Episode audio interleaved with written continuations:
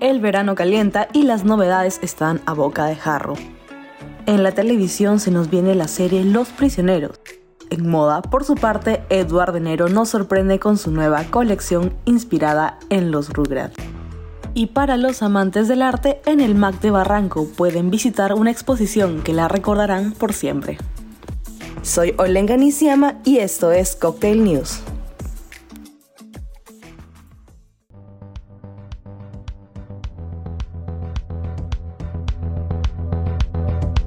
Un momento de escape de la rutina para disfrutar de la vida. Cocktail News, tu magazine sonoro que será tu guía en esta Lima llena de gustos variopintos. Esto es Cocktail News.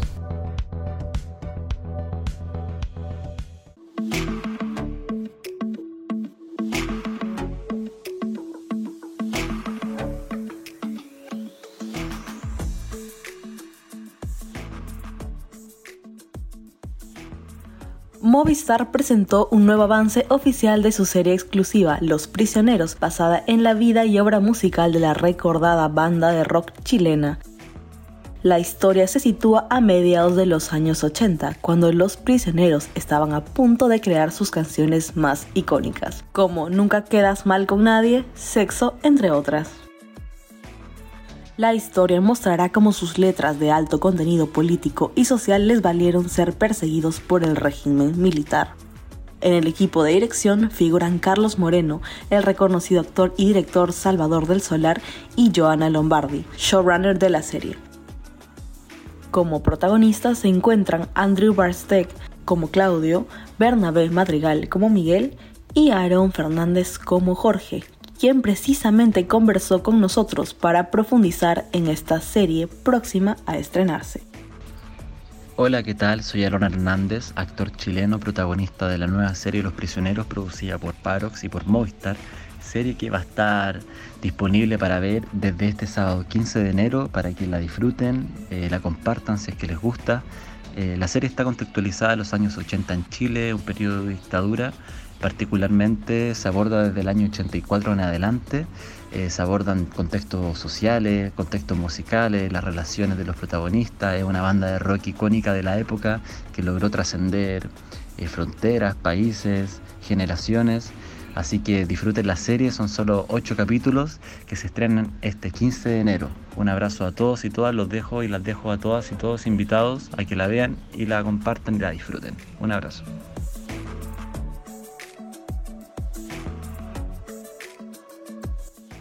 Con 2.2 millones de seguidores, la makeup artist peruana Sandra Llosa ha sido una de las cinco nominadas a la categoría maquillaje de los TikToks Awards.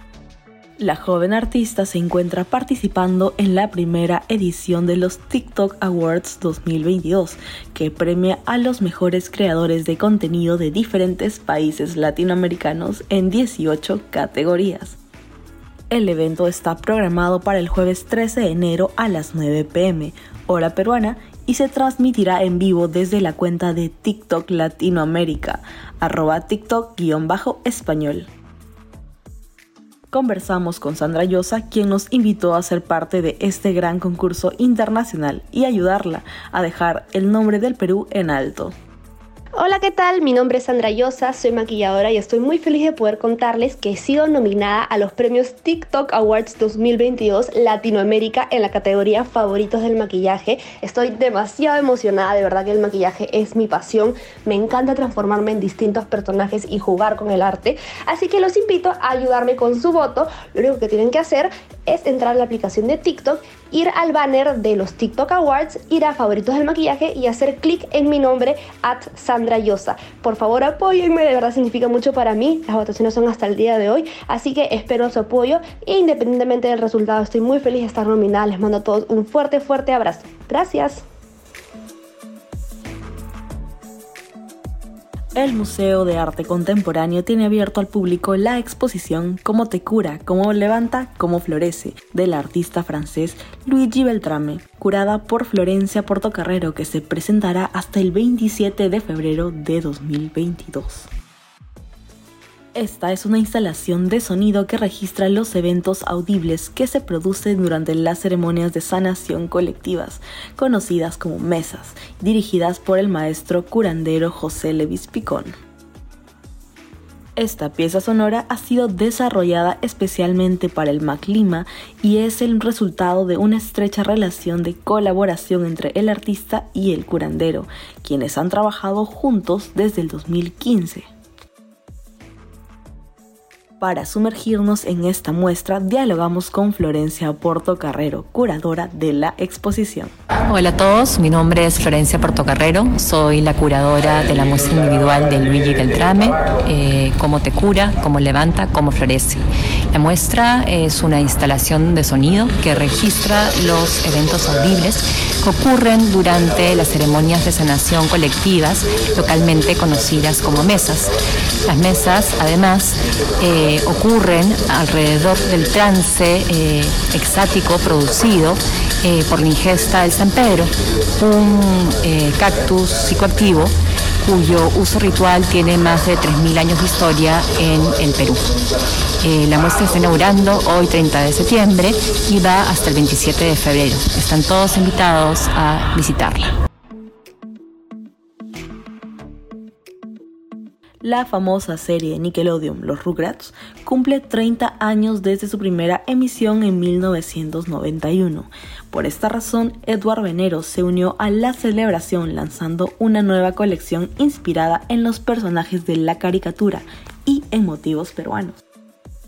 En colaboración con Nickelodeon Latinoamérica, la nueva línea Rugrats XBNRO llega llena de color para alegrar el mundo de la moda estas exclusivas prendas se basaron en los entrañables personajes de la serie, Tommy, Carlitos, Angélica, Philly y Lily, así como en las emblemáticas líneas de Nazca, atractivo y símbolo de la cultura peruana.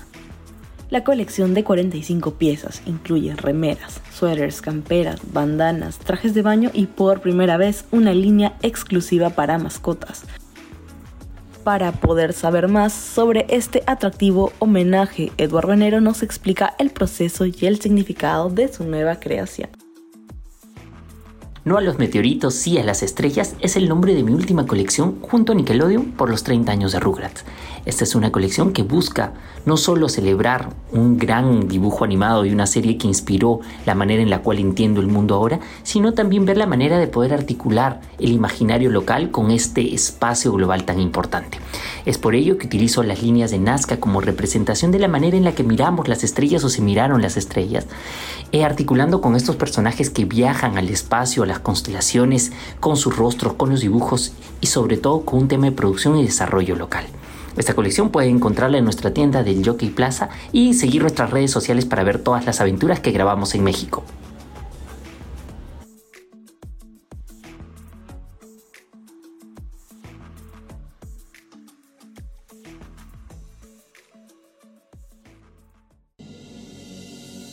Para tu paladar. Tu fin de semana entre copas y tenedores.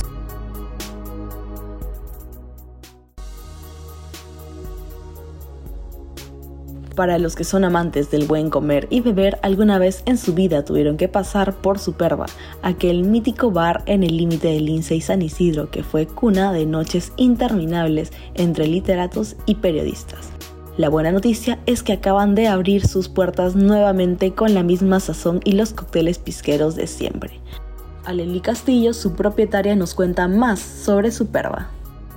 Soy Aleli Castillo de Superba y les cuento que después de casi dos años de cierre, desde el inicio de pandemia, Superba abrió sus puertas nuevamente a sus amigos, a sus queridos amigos y público desde el 28 de diciembre del año pasado. Yo debo empezar haciendo una confesión. Inicialmente pensé que Superba ya no iba a volver a abrir, pero luego decidí esperar alguna señal que me diera este espacio de casi 84 años, que tiene su propia energía, y así fue. La Superba fue enviándonos señales y de la mano de mis tres hijos, Francisco, Laura y Mateo, decidimos reabrir, tomar de nuevo las riendas de, esta casa que es de todos y ahora Superba nuevamente está abierta al público con el sabor de casa de toda la vida, los platos grandes, la buena porción, los sabores, las bebidas, los mejores chilcanos y un ambiente que te invita solamente a soñar, a recordar y ser feliz. Los esperamos con muchísimo cariño. Alessandra Dejo tiene la particularidad de encantar a los visitantes de Mad Bar, el bar del Hotel BTH, no solo por ser quizás la barwoman más guapa del Perú, sino también armar una coctelería meticulosa llena de matices donde las frutas cobran un protagonismo. Pero Dejo, que estuvo fuera de las barras un tiempo, tiene una onda más filosófica en su coctelería, que ella misma nos lo cuenta. En Mad Bar buscamos que pasen un momento agradable, tanto en ambiente como en cócteles y alimentos. Mi filosofía siempre ha sido hacer cócteles con frutas, hierbas, semillas. Personalmente soy eh, muy amante de la naturaleza y la respeto bastante. Es mi estilo de vida en realidad. Eh, y en Perú tenemos demasiado por explotar nuestros productos locales, es por eso que los utilizo bastante. Eh, respecto a diseño, en mi carta podrán ver que cada cóctel tiene una pequeña reseña o un pensamiento y lo he aplicado en todas las cartas que he podido hacer. Siento que al cliente le gusta, le gusta distraerse, no solo viendo recetas, sino viendo otra cosa, ¿no? Por ejemplo, tengo un cóctel que se llama Horny Mule y le puse esta mula, esta picosa. es divertido, entonces a la gente le gusta. Y también tengo otro cóctel que se llama Inti Fizz, ¿no? que Inti es sol. Y le puse, después de la lluvia siempre sale el poderoso sol, siente su energía. Para mí son, son pensamientos así que, que te hacen como que resetearlo, resetear lo que estés pasando, entonces es muy, muy, muy mío, por decirlo así. Bueno, gracias a que, a que el hotel tiene un huerto, hace que todo sea más directo, ya que con la ayuda del jardinero podemos sembrar hierbas de estación y poder sacar provecho de eso, al igual que con la fruta y la buena relación con el proveedor que, que nos habilita. Todos los insumos lo hacemos nosotros mismos, los jarabes, los shrubs, los vinagres, la decoración, etc. Recibimos el producto en bruto, por decirlo así, y nosotros le ponemos ya nuestra magia, pues. El público que nos visita le gusta por suerte bastante los cócteles frutados y herbales, así que hacemos un buen match.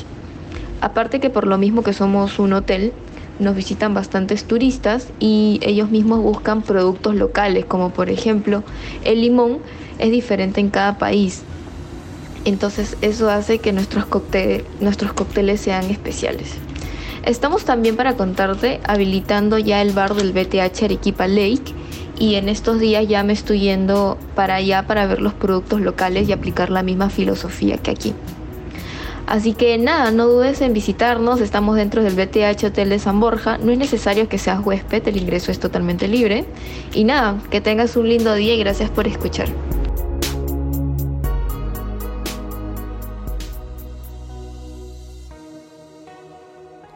Para terminar, y como estamos en verano, nuestro director John Santa Cruz nos recomienda para esta semana un vino blanco de uva torontés, procedente del barrio procedente del valle de Cafayate, en las alturas de Salta, al norte de Argentina. Estos vinos son de la bodega Ballisto de la propiedad de Pancho Lavaque y estas son sus sensaciones. Si hablamos de Torrontés, el primer valle que se me viene a la mente es Salta y sobre todo Cafayate. Es un lugar único por su altura, por las condiciones climáticas, por el suelo que hacen que la Torrontés se exprese de maravillas. Y uno de los torrontés que he probado últimamente y que me ha llamado mucho la atención es el Ballisto que lo trae a Lima Luis Herrera. Es un torrontés muy fino, muy agudo, tiene aromas intensos, muchas notas a jazmín, durazno blanco. Es un vino suave, fresco, tiene muy buena tipicidad, es largo, es armónico al final. Eh, tiene una crianza de unos 6 meses en sus lías y 30% del vino pasa por, por roble, lo que le da mucha potencia en boca. Por eso es suntuoso, es profundo, es agudo, es estructurado. Es un torrontés que realmente si lo pruebas nunca lo vas a olvidar. Si lo ven, cómprenlo. Es un torrontés de Ballisto, de Cafayate, de Salta. Muy bueno, se lo recomiendo.